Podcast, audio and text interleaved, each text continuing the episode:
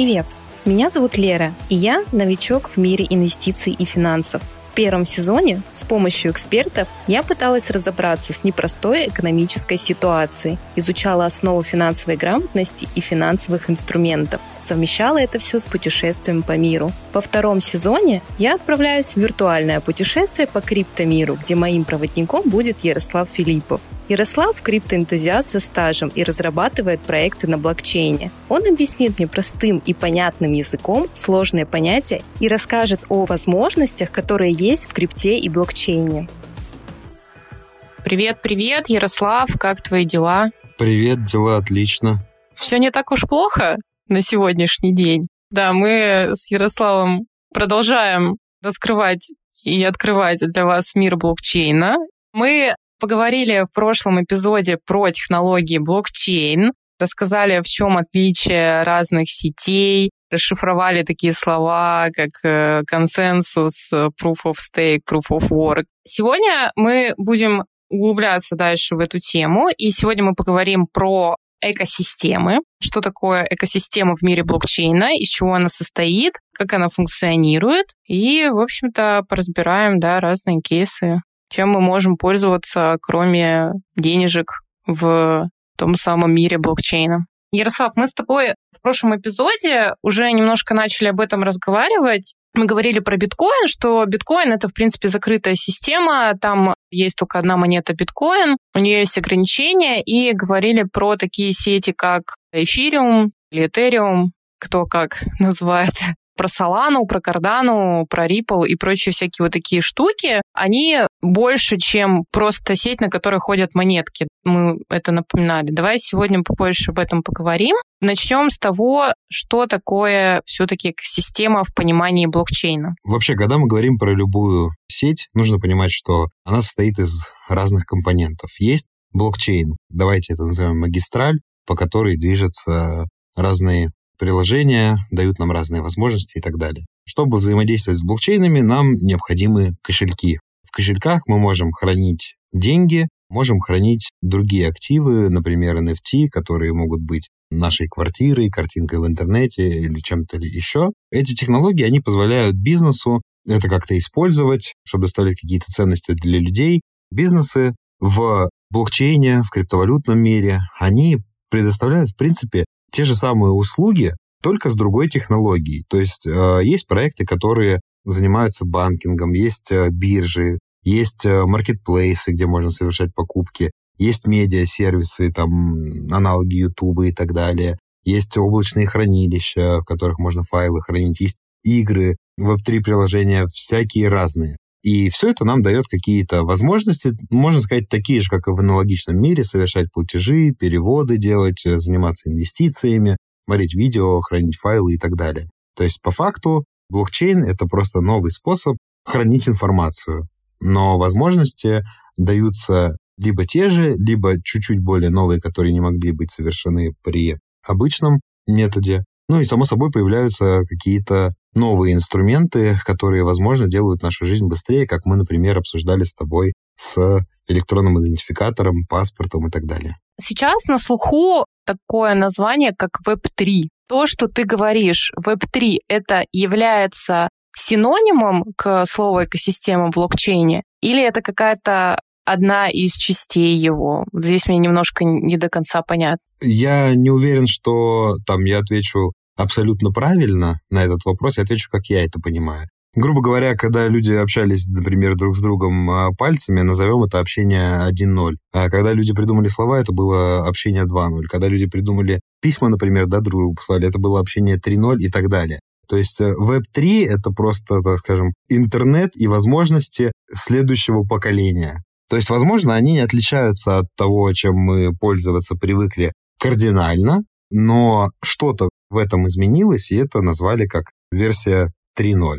Поэтому, когда мы говорим Web3 приложения, мы имеем в виду, что это приложения, которые работают с блокчейном, которые по-другому друг с другом взаимодействуют э, и так далее. Я правильно понимаю, что разница между Web2 и Web3 это в том, что в Web3 есть обязательно блокчейн или нет? В моем понимании, да.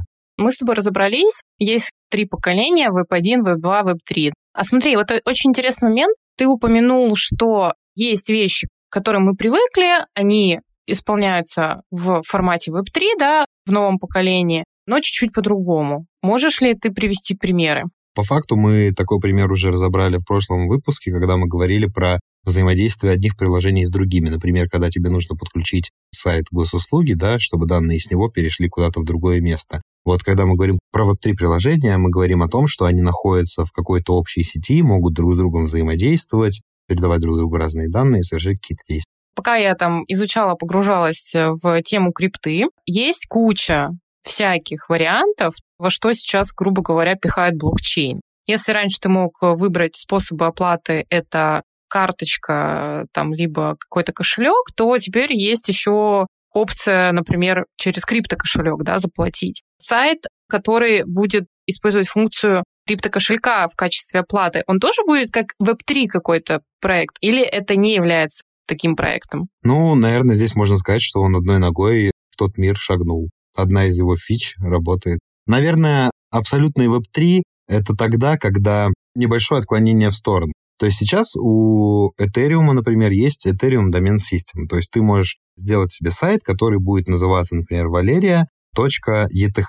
Значит, на такие сайты пока попасть можно только через браузеры, которые умеют работать с э, Web3. Например, там Brave браузер, есть Opera, Opera Crypto она вроде называется, и некоторые другие браузеры, которые работают с такой технологией. И, соответственно, идеальный Web3 — это когда сайт хранится не на каком-то сервере централизованном, например, как Amazon Web Services или Hetzner, да, а на каком-нибудь сервере децентрализованном. То есть файлы хранятся, например, в сети IPFS, есть такая компания, у которой все данные в блокчейне разбиты на кучу маленьких запчастей, и, соответственно, твой сайт находится вот на децентрализованном сервере, к которому люди всегда могут получить доступ через Web3 браузер, и там у тебя все приложения Web3, то есть они работают на блокчейне, совершают все операции на блокчейне и так далее. Вот это, наверное, идеальный мир Web3. Какие проекты бывают и как они управляются?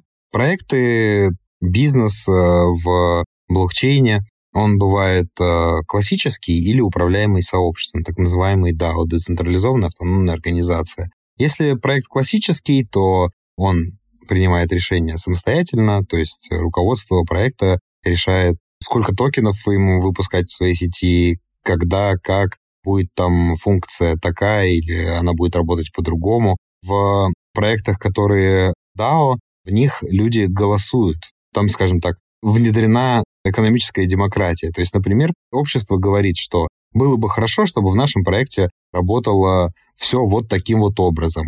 Когда определенная идея набирает достаточное количество интересантов, такое э, решение выносится на общее голосование, и люди в проекте голосуют, что мы примем эту идею или нет. Если она будет принята, соответственно, компания, бизнес будет эту идею реализовывать.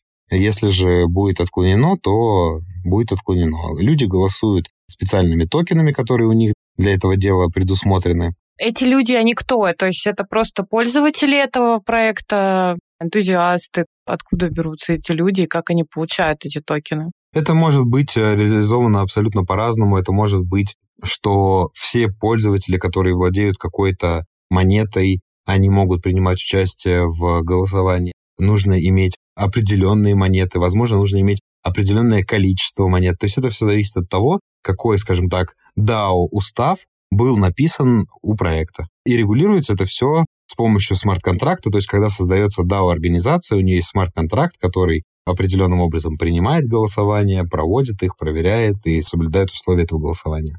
Очень похоже эта схема, которую ты рассказал, на акционерное общество. Да? И акционерные общества, они есть открытые, есть закрытые акционерные общества. В открытых акционерных обществах у нас могут тоже там голосовать все акционеры, которые владеют пакетом акций. Да? В чем различие?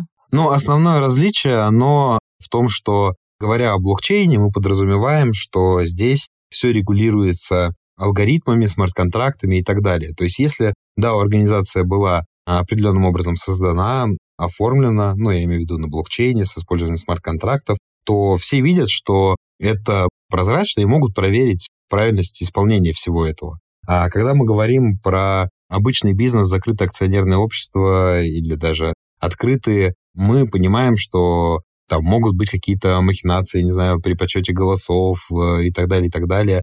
Я думаю, что тоже можно устроить везде, но, наверное, основное, что если мы говорим про децентрализованные автономные организации, в которых участвует огромное количество людей по всему миру и так далее, то такие вещи сложнее фальсифицировать, соответственно, к ним больше доверия, и люди больше чувствуют свою причастность к тому, что они могут влиять на судьбу проекта. Это круто. А там есть какие-то правила, например, сколько можно иметь э, право голосов? Вот потому что если мы берем какие-то акционерные общества, там еще право голоса первее того, у кого большая часть доли. То есть если у тебя есть там управляющий пакет акций и так далее. Есть ли в DAO такая штука? Да, это опять же зависит от того, как DAO это запрограммирует. То есть есть, э, например, такие DAO-проекты, где 51% голосов все равно находится у организации, и их э, слово решающее, да, то есть они такие полудао. То есть им голосование людей необходимо просто для того, чтобы понять настроение. Но решения они все равно примут самостоятельно. Правильно я понимаю, что участие в DAO, оно за деньги? Оно может быть организовано тем, что люди платят. Ну, это можно организовать таким образом, что просто там есть 100 участников голосования. У них у всех находятся какие-то токены. Они проголосовали тем или иным способом, смарт-контракт это все посчитал, решение записал и всем токены вернул. То есть, опять же, зависит от того, как это все будет настроено. Давай немножечко раскроем, как работает вот именно смарт-контракт. Что такое смарт-контракт? По факту это программа, в которую заложены ну, какие-то алгоритмы. Смарт-контракт лежит в блокчейне, соответственно, все могут зайти, посмотреть, какие условия в нем записаны. Соответственно, исправить это, изменить так, чтобы никто не узнал, невозможно. Когда какая-то да, организация, например, появилась, э, написала что-то в смарт-контракт, например, люди хотят участвовать в этой компании, они зашли, посмотрели, согласились, допустим, с этими условиями, и все дальше они ими пользуются, и смарт-контракт все это выполняет, и все уверены, что все будет именно так, как написано. А скажи, а есть э, какие-то магазины приложений? Вообще всем рекомендую зайти на сайт CoinMarketCap, почитать его, изучить, какие он дает возможности. Когда человек только заходит на сайт CoinMarketCap, он видит огромное количество монет, э, их капитализацию, объемы торгов в день и так далее. Там есть на сайте много разных фильтров. Можно посмотреть монеты, которые, например, только в сети Binance Smart Chain или в Ethereum сети или в сети Solana. То есть э, можно для себя найти и отфильтровать информацию очень детально. Далее, у любого блокчейна на сайте есть раздел «Экосистема», куда можно перейти и посмотреть, какие проекты этот э, блокчейн добавляет в свою экосистему, то есть это значит тоже определенное признание этих проектов есть. То есть если человек, например, решил сейчас пользоваться сетью Solana, неважно по каким причинам он выбрал такое решение, он заходит на сайт Solana, заходит в раздел экосистема, и там видит приложения банковские, приложения обменников, приложения бирж, приложения для игр и так далее, и так далее, и так далее. И таким образом всегда легко найти те инструменты, которые помогут реализовать какие-то твои желания. А есть какой-то рейтинг, знак качества? Понимаешь, что если любой разработчик может выбрать любую блокчейн-сеть, которая ему понравится, на ней сделать все, что угодно. Если какой-то вот у сетей какой-то отбор того, что они в экосистему пускают, да, и какие-то проекты там опрувят, а какие-то нет. Когда мы говорим про экосистемы, допустим, зашли на сайт Solana в раздел «Экосистема», тут есть какие-то приложения. Какую-то проверку они прошли, какое-то признание от блокчейна они получили. Но это, опять же, не говорит о том, что это 100% прекрасное и классное приложение. Экосистему Solana, экосистему Ethereum и Binance Smart Chain можно воспринимать как App Store и Google Play. То есть в App Store и Google Play есть э, как хорошие приложения, так и плохие. Какую-то проверку они прошли признание, разрешение они получили. Дальше. Например, на том же самом сайте Solana в разделе «Экосистема», когда выбираешь какое-то приложение, у него есть кнопочка голосования, там написано Upvoid. И, соответственно, когда человек нажимает туда, он повышает рейтинг приложения. Поэтому такие системы рейтинга и так далее, они тоже внедряются. То есть нужно искать приложения с большими количеством лайков и комментариев, я так понимаю. Мы разобрались, где можно посмотреть э, рейтинг, а для чего мне это нужно, да, то есть для чего мне знать, что есть в той или иной экосистеме, как мне этой информацией распорядиться. Ну, например, ты пришла в экосистему Binance Smart Chain, потому что тебе нужно было сделать э, какие-то первые транзакции, может быть, ты просто на ней училась. Соответственно, твои первые потребности закрыты, ты теперь хочешь начать э, использовать больше Web3 приложений, может быть, потому что ты пионер этой индустрии, может быть, потому что тебе просто хочется наконец-то перейти в интернет следующего поколения, потому что от старого ты устала. И, соответственно, тебе нужно как-то найти, а чем же я могу здесь пользоваться? Ну и вот ты пошла, собственно, в этот магазин приложений и такая, так, я люблю слушать музыку. Какое есть веб-3 приложение для прослушивания музыки? Зашла в экосистему, выбрала раздел музыкальных приложений, посмотрела, почитала отзывы, скачала то, которое тебе интересно, и начала пользоваться. Есть какие-то требования для скачивания такого? Или, в принципе, оно совместимо с любым устройством? Ну, по факту скачивать ничего не нужно. Есть Marketplace Rarible, Marketplace NFT. Это Web3 приложение. Ты зашла на сайт Rarible, нажала подключить свой кошелек, разрешила приложению с твоим кошельком общаться или разрешила твоему кошельку общаться с приложением, и вот э, все, ты уже в нем, то есть ты ничего не скачиваешь вот совместимость между сетями, да, она есть или нет? То есть могу ли я скачать приложение в сети Ethereum, а пользоваться внутри него там монетами Solana и другими? Совместимость между блокчейнами определенная есть. Например, биткоин находится в сети биткоина, где нету никаких смарт-контрактов и так далее. Но при этом люди могут пользоваться биткоином в сети Ethereum и в сети Binance Smart Chain, потому что в этих сетях находятся так называемые обернутые биткоины, токены да, от э, биткоина. Биткоин на самом деле не перемещается между блокчейнами, он просто блокируется на каком-то кошельке в сети биткоина. То есть если я перевел свои биткоины из сети биткоина в сеть э, Ethereum, то мои биткоины заблокированы в каком-то кошельке в сети биткоина, а в сети Ethereum мне выдается их эквивалент. Вот, и я ими пользуюсь. Определенная совместимость между блокчейнами есть. Есть так называемые EVM-совместимые блокчейны и, скажем так, все остальные. EVM-совместимые — это те, которые работают с использованием эфировской виртуальной машины. То есть эти блокчейны похожи по своей э, некой базовой архитектуре на то, что происходит в Ethereum сети. Есть э, совместимость между и эфировскими сетями, и неэфировскими, ну, Ethereum подобными. Когда ты используешь какое-то приложение в сети Binance Smart Chain, то ты можешь это же приложение использовать в сети, например, Ethereum с тем же самым кошельком, то есть адрес кошелька у тебя будет один и тот же, потому что это совместимые блокчейны. При этом ты не сможешь в Binance Smart Chain рассчитаться эфиром. Но вот тут оговорочка. Например, я хочу, находясь на Binance Smart Chain, сделать покупку какого-то NFT, который продается с помощью эфиров. Да, я заплачу эфиры, но в любом случае комиссию за эту транзакцию я заплачу с помощью BNB, базовой монеты в сети Binance Smart Chain. А использовать эфир для оплаты комиссии в Binance Smart Chain ты не сможешь. Но я правильно понимаю, что это, в принципе, схема такая же, как э, если мы, например, с Тинькова на Сбербанк перекидываем деньги без э, быстрых платежей, быстрых платежей нету там, ты должен заплатить комиссию. Ну, можно сказать так, платишь ты в одном банке, за деньги получаешь в другом. Платишь ты всегда комиссию в той валюте, в которой ты отправляешь. Платишь ты комиссию в той валюте, которая является нативной на данном блокчейне. То есть, если ты делаешь операцию, например, я хочу перевести BNB из сети Ethereum в сеть Solana.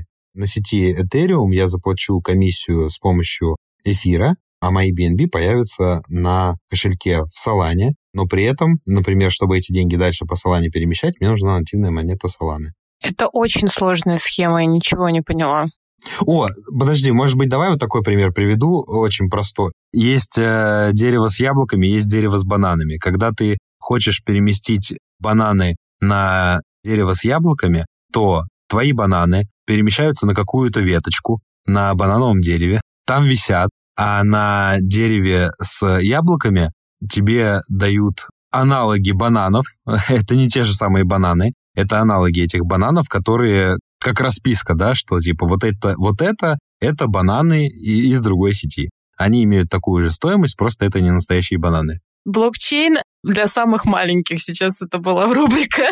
Окей, вот теперь мне стало понятно, да. На яблоках и бананах, мне кажется, всегда понятнее, чем в терминах. Если заменить на бананы яблоки, все понятно. Если ты начинаешь читать какую-то статью о том, что там USDT, USB, USDC, ICO, POS, и просто какой-то набор ощущения, как будто бы люди блокчейне, кроме того, чтобы алгоритмы придумывать, еще и есть отдельный отдел, который придумывает э, сокращения. Честно, я работала в банке, и даже в банке, хотя в банке очень любят сокращения, не было столько аббревиатур, сколько в крипте, мне кажется. Изучение основных терминов и понятий из криптомира – один из самых важных этапов перед тем, как начать покупать и продавать крипту. Именно поэтому на курсе по криптотрейдингу на платформе Финамзнания выделен отдельный блок, где вы получаете максимально понятно и структурированно необходимую информацию о том, как работает блокчейн, а затем уже переходите к практике на бирже и работе с кошельками. Помимо лекций, у вас есть возможность задать вопросы, если что-то будет непонятно, и разобрать ошибки, чтобы, перейдя к работе с криптой в реальной жизни, избежать лишних потерь. Для слушателей подкаста действует скидка 20% по промокоду подкаст с большими буквами. Подробная информация в описании к этому эпизоду. Я думаю, что сложность восприятия связана с тем, что технология молодая, потому что сегодня ты пользуешься браузером Google Chrome, да, и для тебя в нем все понятно, и ты не испытываешь э, сложностей. Но когда браузеры только развивались, их же были сотни.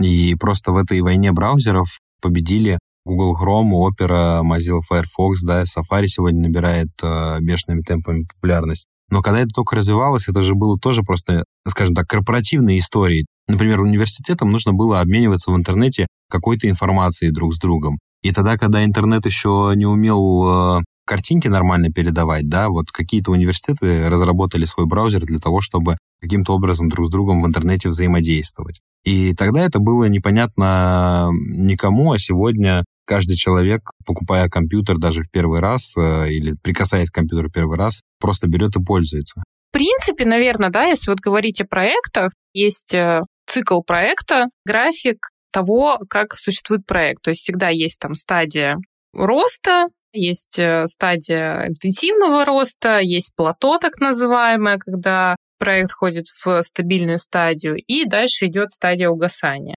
В принципе, если мы говорим как раз вот о том, что мы упоминали Web2, да, и то, что ты привел пример, как развивались браузеры, как раз у них тоже была такая история, что люди-то не очень верили, да, в то, что можно будет обмениваться картинками, сообщениями вот так вот легко. А сейчас это просто вот обычный день. а когда-то это было вау. Ну, это, кстати, привело, если мы откатимся, да, и вспомним, опять же, кризис доткомов, то в целом сейчас очень много параллелей тоже проводят к тому, что то, что сейчас происходит на мире крипты и как сейчас развиваются проекты, это очень похоже на тот период, когда был кризис доткомов, то есть как раз когда появлялись там Google, начиналось вот это бурление, то есть как раз сейчас, наверное, можно сказать, что крипта, она находится на стадии бурного роста. Ну, в смысле не крипта как валюта, там, если мы говорим про криптовалютный рынок, это отдельная история, и мы ее обязательно обсудим в следующих эпизодах, как э, валюты ведут себя да, на рынке финансовом. Это отдельная история. Я сейчас говорю именно про сами проекты, то есть какое количество проектов, какого качества проектов да, появляется, как их много, сколько денег в них вливает вообще сейчас. Очень похоже вот на тот момент, когда на Web2 был ажиотаж по там, стартапам и по единорогам. Да, и это нормально, потому что мы все равно живем опытом, получаемым на практике. Ну, невозможно разработать идеальный продукт э, в вакууме, да, его нужно создавать по чуть-чуть, тестировать, э, понимать, чего не хватает в нем, улучшать. Поэтому сегодня активная фаза роста, она будет еще более активной. Просто сегодня это такая около анархичная история. Рынок взрослеет, проекты уже не получают деньги так легко, как получали раньше, к ним уже предъявляется больше требований, поэтому все будет э, изо дня в день только улучшаться и становиться проще, и в какой-то момент э, люди будут пользоваться несколькими блокчейнами или каким-то одним, но будут делать это не задумываясь. Вот, знаешь, приведу такой пример. Я просто помню, как я впервые прикоснулся к к Яндексу, когда вот он только появился, тогда вот я не мог, открыв Яндекс, понять, что это такое, да, то есть я просто понимал, что я туда пишу запросы, получаю ответы, и все, и мне не было понятно, что это какие-то разные сайты, зачем-то существуют, зачем-то публикуют какую-то информацию, и вот я могу ей пользоваться. Я думал, что это вот Яндекс всей этой информацией владеет. А потом ты начинаешь разбираться, что, оказывается, это много разных э, бизнесов, сайтов, владельцев, и просто Яндекс — это способ э, найти эту информацию. На сегодня это все понятно как будто бы из коробки. Есть ли какое-то приложение сейчас да, в экосистеме блокчейна, которое мне, как пользователю, очень легко установить, легко начать им пользоваться без э, каких-то дополнительных препонов. Потому что, например, если мы говорим о биржах и кошельках, просто сходу залететь без инструкции, как мы уже поняли это ранее, невозможно. Тебе все равно для того, чтобы начать пользоваться каким-то приложением на блокчейне, точнее не каким-нибудь, а вот мы говорим сейчас про кошельки, например, и биржи, это тоже будет отдельный эпизод в нашем сезоне. Подробно мы о них поговорим. Но все равно там невозможно воспользоваться этим просто. То есть там есть э, всякие процедуры, куча всяких нюансов, всяких приколов, функций и всего остального. Если ты человек, допустим, ты там Web2 освоил с трудом, только начал к нему привыкать уже, как белый человек, то Web3 кажется еще гораздо сложнее, и просто так им не воспользуешься. Ну, наверное, да. Нет такого, что ты просто пришел, начал пользоваться каким-то Web3 приложением. Для начала тебе все-таки нужно понять, что такое Web3 кошелек, может соединяться с разными приложениями, что в него нужно каким-то определенным образом положить деньги, что ты можешь э, пользоваться Binance Smart Chain и эфиром, а оказывается, тебе все равно и BNB нужны и так далее. То есть, да, какое-то базовое понимание все равно нужно человеку, и это базовое понимание приобретается не за два часа. Поэтому, да, вряд ли человек просто взял, залетел, начал пользоваться приложением. С другой стороны, есть приложения, которые используют блокчейн, работают на блокчейне, но при этом, например, они максимально простые. Так называемый клиентский путь в крипте, он гораздо извилистый тернист, чем путь в Web2. Ну, получается, что да. Но мы видим, что компании и проекты, они стремятся к тому, чтобы его упростить все-таки людям. Да, они стремятся к тому, чтобы его упростить, но вот какая интересная штука, смотри. Вот ты говоришь, э, путь в Web3, он более извилистый, чем в Web2. И я вот сейчас об этом пока думал, я понял, что здесь можно с тобой не согласиться. Смотри, в Web2 мире у тебя тоже есть кошелек, да, это твой банк, э, твоя банковская карточка. Люди банковскими приложениями сходу тоже не пользуются. Там человеку наступило какое-то количество лет, он пошел себе делать банковскую карточку. Ну, понятное дело, что он к этому моменту уже умеет пользоваться деньгами, обычными наличными, которые ему давали, например, родители. Возможно, он пользовался карточкой родителей до этого где-то. То есть у него есть уже какие-то базовые умения взаимодействия с Web2 э, кошельком, давай это так назовем. Когда он идет в банк, он получает свою карточку. Для начала он понимает, что у него просто есть теперь своя карточка, которую он может расплачиваться в магазине офлайн или делать это в интернете. Потом он начинает изучать банковское приложение, видит, что там есть какие-то свои доп-функции. И он все равно проходит этап обучения, просто этот этап кажется проще, потому что ты всю жизнь жил в Web2, и ты пользовался им хоть как-то. А тут ты пришел в Web3, и тебе нужно понять, чем отличаются цифровые деньги от электронных или наличных, потом понять, где эти деньги можно получить, где их можно и как хранить. То есть просто твой путь в Web2, он был более долгий и более нативный, а в Web3 ты приходишь осознанно. Но вот дети, которые будут расти в мире Web3, они не будут испытывать никаких сложностей. Не потому, что там мир станет проще, а потому что с детства они будут получать другую информацию. Ну да, здесь ты прав.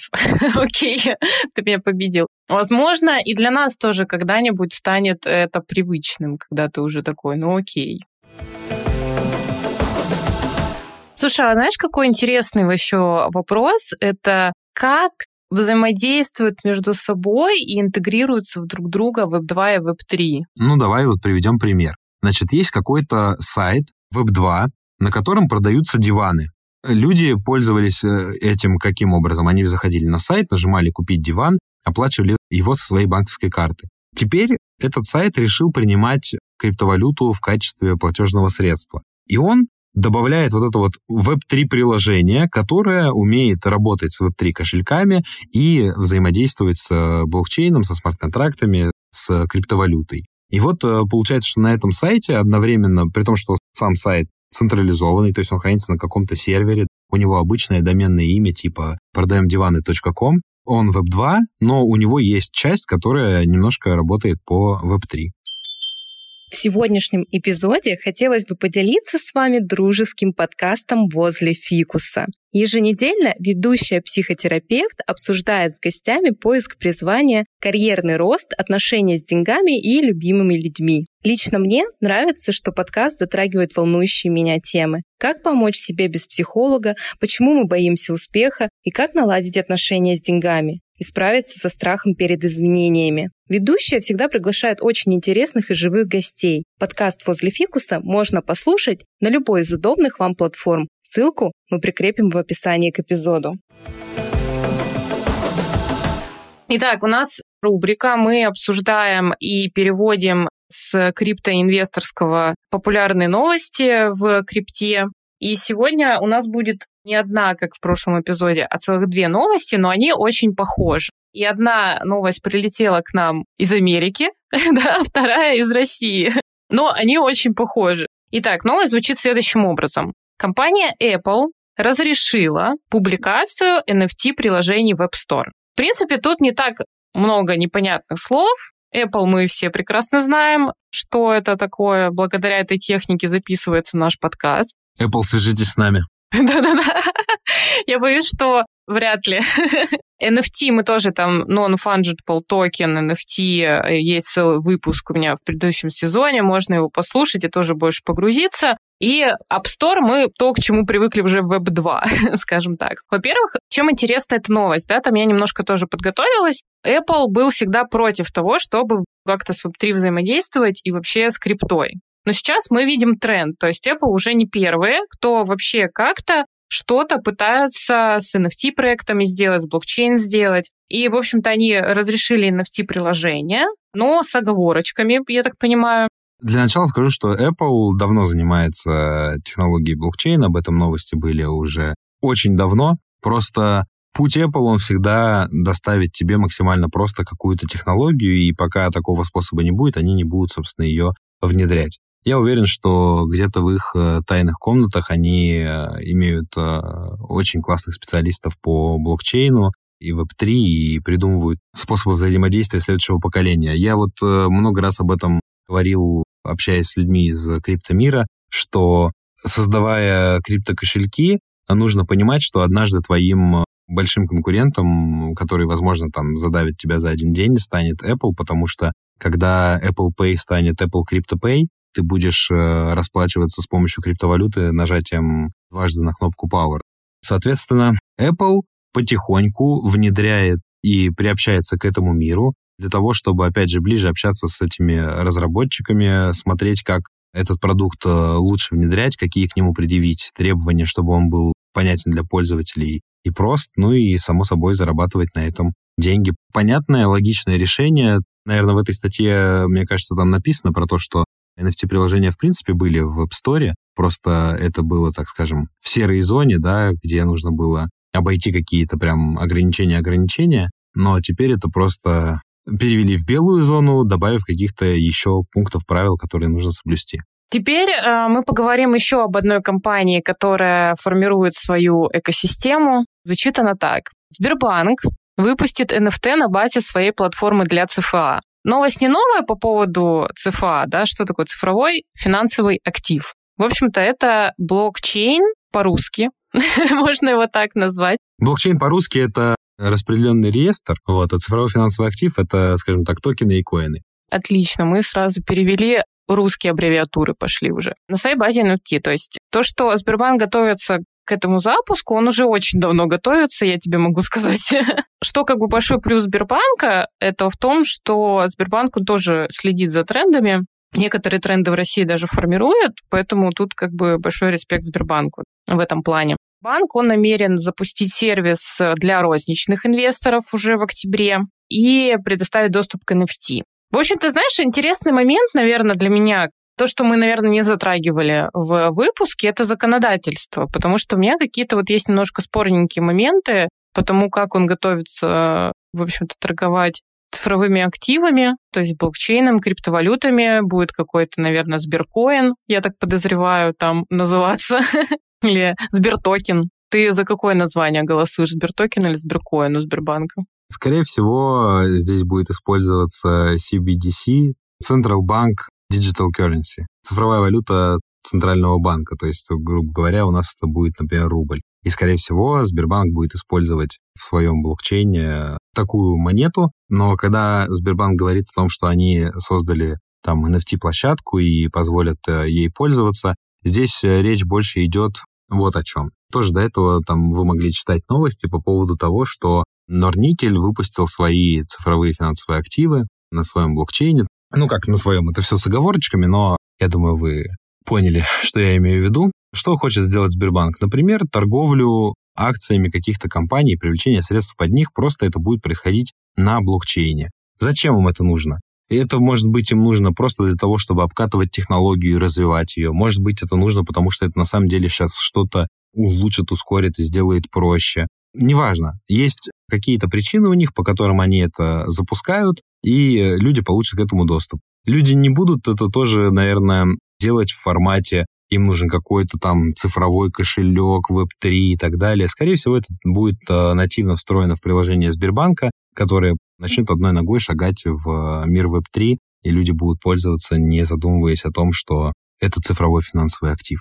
Интересно, ты сказал там CBDC, валюта, то есть это валюта центрального банка. Но мне непонятно, это будет вообще отдельный актив или это все-таки эквивалент э, запасам государства или как?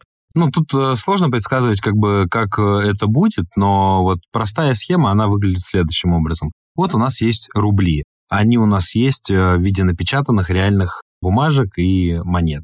В банках у нас находятся эквиваленты этих денег, электронные деньги. Когда государство решит внедрить цифровые деньги, то есть цифровой рубль, они это сделают Каким образом? Например, возьмут и скажут, что вот 1 миллиард рублей физических – это теперь 1 миллиард цифровых рублей. Этот 1 миллиард э, физических рублей где-то там в каком-то хранилище запрут, и вот этот 1 миллиард цифровых рублей теперь будет двигаться только по блокчейну. Например, этими э, миллиардами рублей будет пользоваться Сбербанк, ВТБ и, например, Альфа-банк для того, чтобы производить э, расчеты между собой. Когда технология чуть пообкатается, они переведут еще часть физических денег в цифровые, и так потихоньку будет переливание из наличных денег и их эквивалента в электронных в цифровые.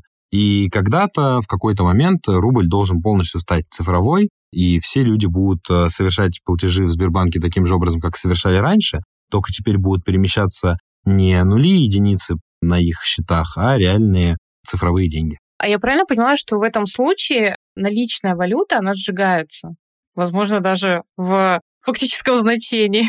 Когда, допустим, Россия или любая другая страна, которая переходит на цифровую валюту, перейдет на нее полностью, понятное дело, что физические деньги станут не нужны. Я не думаю, что их сожгут в этот же день. Они все равно будут в резерве какое-то время храниться. Возможно, будут храниться всегда на какие-то случаи.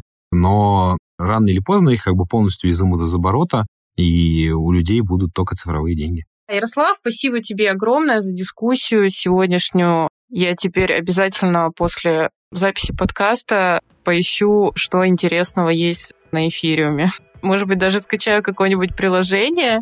Советую вам тоже попробовать это сделать, чуть-чуть э, ознакомиться с экосистемой. Было супер. Спасибо. Да, спасибо, Валерия. Спасибо, уважаемые слушатели. Всем добра. В следующем эпизоде мы с Ярославом поговорим о том, как выбрать лучший кошелек для криптовалюты – Чем отличаются кастодиальные кошельки от некастодиальных, а горячие от холодных? И какой из них все-таки лучше? Какие правила надо соблюдать, чтобы ваши криптоактивы были всегда в безопасности? Не забудьте подписаться на подкаст на площадке, чтобы не пропустить новые выпуски. И, конечно же, поставьте лайк или 5 звезд, а также оставляйте комментарий. В нашем телеграм-канале вы можете найти дополнительные полезные посты к этому выпуску. Ссылку вы найдете в описании. Услышимся. Пока-пока.